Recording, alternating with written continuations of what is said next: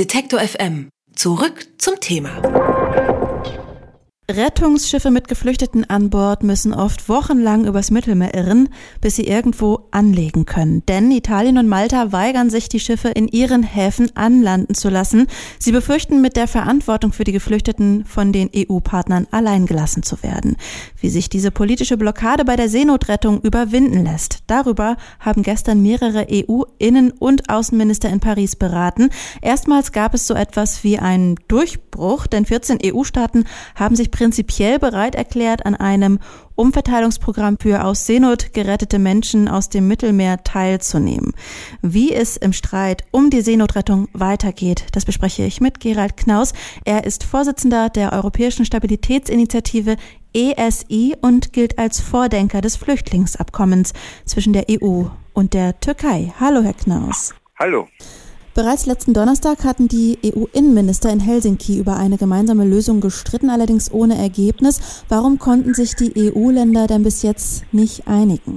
Wir haben es hier mit sehr unterschiedlichen Interessen und auch politischen Perspektiven zu tun. Sehr viele EU-Länder sind von diesem Problem nicht betroffen. Sie sind weder Transitländer noch die Länder, in die die Leute als Asylantragsteller hingehen. Und manche Regierungen in der EU, also von Ungarn über Polen, über Italien unter Matteo Salvini, äh, leben sogar davon, dass diese Krisen dramatisch inszeniert ihnen die Gelegenheit bieten, sich als Verteidiger ihrer Länder zu präsentieren, obwohl, wie gesagt, in den letzten zwei Jahren kaum noch Menschen über das Mittelmeer nach Europa kamen und ohnehin niemand oder praktisch niemand nach Polen oder Ungarn. Das heißt, diese Länder wollen keinen Kompromiss. Andere Länder brauchen Lösungen. Deutschland ganz vorne voran. Nicht nur, weil die meisten Seenotretter aus Deutschland kommen und die Öffentlichkeit äh, und auch die meisten Politiker die Seenotrettung unterstützen, sondern auch, weil äh, die meisten Leute dann am Ende sowieso nach Deutschland kommen. Also hier gibt es ein Interesse, ein gemeinsames Interesse mit anderen Ländern wie Spanien, eine Lösung zu finden und diese Länder müssen vorangehen. Hm. Berlin und Paris haben einen sogenannten vorübergehenden Solidaritätsmechanismus vorgeschlagen. 14 EU-Staaten sollen sich vorab zur Aufnahme ankommender Flüchtlinge bereit erklären, jedoch ohne feste Kontingente und nur zeitlich befristet bis zum Herbst. Warum konnte sich die Idee bisher nicht so richtig durchsetzen? Also ich glaube, diese, diese Länder haben Angst vor zwei Dingen. Die eine Angst ist, dass die Zahl, dass mit so einem Signal die Zahl der Leute, die sich in Boote setzen, und aufbrechen und nach Europa kommen wollen, wieder steigt und damit womöglich auch die Zahl der Toten, denn die ist derzeit auf einem extrem niedrigen Niveau. Wir haben im ersten halben Jahr auf dem Weg nach Italien weniger als 400 Tote gehabt. Und äh, die Angst äh, wäre berechtigt, wenn wir tatsächlich ähnliche Zahlen erleben würden wie 2016. Da kamen 180.000 Menschen in einem Jahr und äh, über 4.600 sind gestorben. In diesem Jahr waren es allerdings in einem halben Jahr weniger als 4000 und wie gesagt, es sind auch weniger gestorben. Es gibt wenige Rettungsboote, also die Gefahr, die manche sehen, einer neuen Masseninvasion ist vollkommen unrealistisch. Die zweite Angst ist natürlich politisch. Äh, allerdings glaube ich, dass gerade in Deutschland die Unterstützung der Bevölkerung denen, die da von Seenotrettern vor dem Ertrinken gerettet werden, zu helfen, äh, doch sehr groß ist. Dann braucht man allerdings noch einen dritten Schritt, nämlich eine Strategie, die tatsächlich verhindert, dass sich mehr Menschen auf den Weg nach Libyen machen, vor allem aus Ländern in Westafrika wie äh, Gambia, Senegal, Guinea oder Nigeria.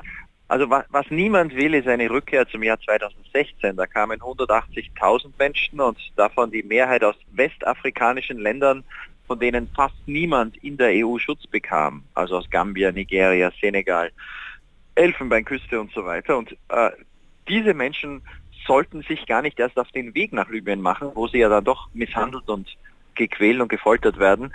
Und der beste Weg, das zu verhindern, sind schnelle Verfahren und Einigungen zur Rückführung. Und daran mangelt es bis jetzt vollkommen. Bis jetzt war Europa ein tödlicher Magnet, weil jeder, der es irgendwie auf das Schiff oder durch Libyen geschafft und überlebt hat, äh, in Europa äh, für Jahre oder für ewig bleiben konnte. Äh, und hier schnelle Verfahren und Rückführungsabkommen ab einem Stichtag für alle, die sich äh, dann auf den Weg machen und die in der EU keinen Schutz brauchen, wäre der nächste logische Schritt. Daran müsste diese Koalition jetzt auch arbeiten. Ich erwische Sie ja gerade auf dem Weg in eines dieser westafrikanischen Länder. Sie sind äh, heute auf dem Weg nach äh, Gambia. Und da frage ich mich natürlich, inwiefern man dort vor Ort eigentlich Bescheid weiß über die Situation in Libyen, aber auch die schlechten Chancen, die es eben gibt für die Menschen, hier in Europa Fuß zu fassen? Ja, also man weiß sehr viel, weil äh, allein in den letzten zwei Jahren 4000 Gambier von der Internationalen Organisation für Migration, IOM, aus den Lagern in Libyen in ihre Heimat zurückgebracht wurden, also seit Sommer 2017. Und diese 4000 Menschen, die erzählen, das ist eine große Gruppe, die erzählen natürlich über die katastrophalen Zustände. Äh, und das hat auch dazu geführt, dass sich weniger Menschen auf den Weg machen. Das ist also eine, eine extrem zynische Form, Migration zu kontrollieren. Im Grunde genommen ist es die Folter durch libysche äh, Menschenhändler und äh, Milizen, die die Leute davon abhält. Äh, was viel, viel besser wäre, und das könnten wir und müssten wir ohnehin immer noch machen in Spanien, wo im letzten Jahr auch 4000 Gambier über das Meer aus Marokko kamen, wäre äh, Menschen dadurch abzuhalten, den Weg zu gehen, äh, dadurch, dass wir ihnen etwas anbieten, nämlich einerseits legale Formen von Migration, andererseits aber eine Zusicherung der Regierung, ab einem Stichtag wirklich jeden der keinen Schutz braucht und der nach Spanien kommt, schnell zurückzunehmen. Dann würden sich die Menschen nicht mehr auf diese gefährlichen Reisen begeben. Äh, es würden viel weniger Menschen ertrinken. Wir hätten eine reduzierte irreguläre Migration und im Gegenzug könnten wir den Ländern äh, Stipendien und legale äh, Arbeitsvisa für Kontingente anbieten ähm, und äh, jeder würde gewinnen. Das wäre im Interesse Deutschlands, das wäre im Interesse Gambiers, äh, und das wäre auch im Interesse äh, der Mittelmeerstaaten, weil dann eben weniger Leute äh, zu retten sind, weniger Leute sterben und weniger Leute irregulär kommen. Und darüber müsste man mit den Herkunftsländern so verhandeln, dass die ein Interesse an so einer Lösung haben. Denn ohne die Partner auf der anderen Seite in Afrika wird es nicht gehen. Ich finde, das klingt erstmal ad hoc für mich nach einer sinnvollen Lösung. Wie kann man das jetzt äh, vermitteln? Wird es so kommen oder wer oder was steht im Weg? Naja, äh, wie gesagt, der erste Schritt muss sein, dass diese Länder das auch so wollen. Jetzt hatte ich schon vor einigen Wochen in Gambia Gespräche mit verschiedenen Ministern, aber auch mit der Zivilgesellschaft, mit Jugendverbänden, mit Journalisten. Und diese Grundidee, äh, dass äh, Deutschland etwa den Gambiern, die jetzt schon da sind, und die wir sowieso nicht in großer Zahl zurückschicken können, das würde das Land, diese junge Demokratie destabilisieren. Das ist auch praktisch gar nicht möglich dass Deutschland also im Grunde genommen ein dreifaches Angebot macht äh, und dafür auch etwas fordern kann. Das Angebot wäre, dass die, die jetzt in Deutschland sind, sich integrieren, Sprache lernen, ähm, Arbeit oder Ausbildung erlangen, dass die bleiben können, geduldet werden und dann auch eine Perspektive auf eine äh, längere Dauer, Ausdauer äh, haben.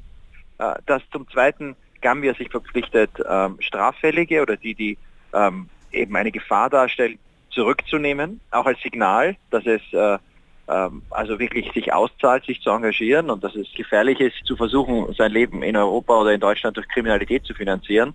Ja, und das Dritte wäre eben, dass Gambia sagt, wir nehmen ab jetzt jeden zurück, der neu kommt äh, und Deutschland dafür äh, mit anderen EU-Ländern zusammen äh, über legale Migration und Stipendien redet. Und dieses Angebot stieß auf großes Interesse. Ähm, jetzt werde ich mal sehen, diese Woche ich werde wieder Politiker treffen, ich werde wieder mit Gambiern äh, in verschiedenen Lebenslagen äh, diskutieren. Das Wichtigste wäre, dass Gambia dann mit so einem Angebot auf Deutschland zukommt und dass dann Deutschland und die deutschen Politiker ähm, offen sind und sehen, dass das eigentlich im beiderseitigen Interesse ist, so auf humane Art irreguläre Migration zu reduzieren. Wir sprechen jetzt von äh, Gambia. Sie haben vorhin auch andere westafrikanische äh, Länder genannt, äh, mit denen man quasi Lösungen finden sollte. Sind Sie jetzt aktuell nur mit Gambia in Verhandlungen oder parallel auch mit den anderen Ländern? Machen Sie eins nach dem anderen oder wie läuft das dann? Also ich, ich verhandle ja nicht. Ich, wir sind ja ein unabhängiger NGO, allerdings reden wir mit sehr vielen Leuten und das Beraten. gibt uns die Möglichkeit, genau, das gibt uns die Möglichkeit, Dinge vorzuschlagen und zu sehen, was Organisationen denken. Aber äh, Gambia ist insofern interessant als Pilotprojekt auch für andere Länder, weil es tatsächlich eines der fünf Länder mit den meisten Migranten, die in den letzten fünf Jahren über das Mittelmeer nach Europa kamen, ist aus Afrika. Uh, obwohl es ein sehr kleines Land ist. Aber wenn es mit dem kleinen Gambia klappen würde, dann wäre das auch ein Signal für, für Senegal. Uh, Gambia liegt ja umgeben mitten in Senegal. Auch aus Senegal kamen einige Leute in den letzten Jahren nach Europa. Es wäre ein Signal für die Elfenbeinküste, für Guinea, ähm, äh, am Ende hoffentlich auch für Nigeria. Also es wäre das Signal, dass Partnerschaften im beiderseitigen Interesse äh, mit Afrika möglich sind, wenn man Vertrauen aufbaut und wenn man fair, offen und ehrlich verhandelt. Äh, und äh, irgendwo muss man anfangen. Also ist das einfach nur der Versuch, mal zu sehen, ob es möglich ist, so etwas hier zu erreichen. Sie haben jetzt aber gerade auch davon gesprochen, dass man da mit Deutschland in Verhandlungen oder Beratungsgespräche gehen sollte. Grundsätzlich sind doch aber auch mehr EU-Staaten hier angesprochen. Oder wie würden Sie das beschreiben? Am besten das vielleicht ein, alle. Naja, das ist ein sehr interessantes Beispiel dafür, warum eine Koalition die wichtigste Lösung ist. Also Deutschland ist direkt betroffen und es würde sich schon auszahlen für Deutschland selbst, mit Gambia direkt zu verhandeln. Ähm, denn die meisten Gambier enden ab am Ende in Baden-Württemberg. Äh, dort sind ja schon jetzt äh, geschätzt 15.000. Äh, allerdings ist auch Spanien betroffen, denn heute ist das der Ort, wo die meisten über das Meer nach Europa kommen. Also wenn hier Spanien und Deutschland sich zusammentun und gemeinsam mit Gambia dafür sorgen, dass die irreguläre Migration aufhört, äh, dann könnten sie das erreichen. Natürlich, es gibt auch andere Länder, in denen gambische Asylsuchende sind, Österreich etwa, auch weniger in Frankreich. Und klar, je mehr Länder sich einem funktionierenden Plan anschließen, desto besser. Aber wie wir beim EU-Türkei-Abkommen gesehen haben im März 2016, da gingen zwei Länder voran, die Niederlande und Deutschland, äh, verhandelten, erreichten ein Ergebnis. Die Zahl der Toten ist gefallen, die Zahl der äh, irregulären Migration ist dramatisch gefallen, die Unterstützung für Syrer in der Türkei äh, ist heute die großzügigste in der Geschichte der EU für Flüchtlinge in Drittstaaten, 6 Milliarden. Ähm, und die gesamte EU hat sich dann am Ende angeschlossen und bezahlt das auch. Also so kann man natürlich auch vorgehen.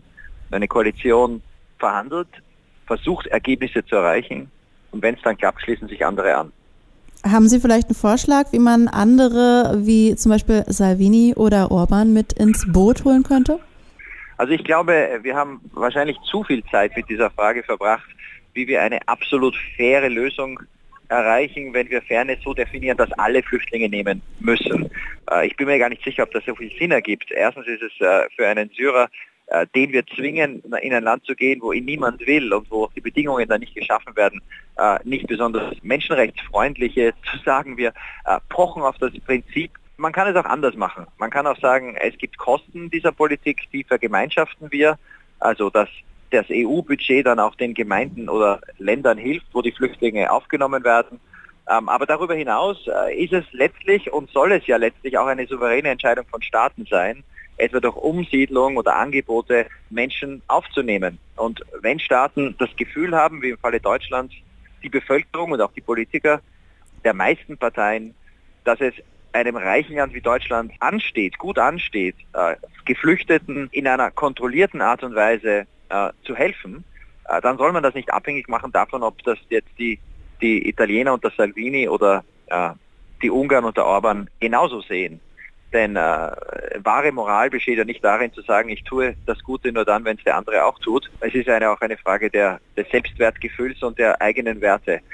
Richtig ist, am Ende ist es sinnvoll für alle, die am europäischen Binnenraum und der, den offenen Grenzen innerhalb Europas teilhaben, dass dann auch alle Beiträge leisten müssen, aber nicht notwendigerweise äh, durch das Aufnehmen von Flüchtlingen. Das sagt Gerald Knaus, Vorsitzender der Europäischen Stabilitätsinitiative.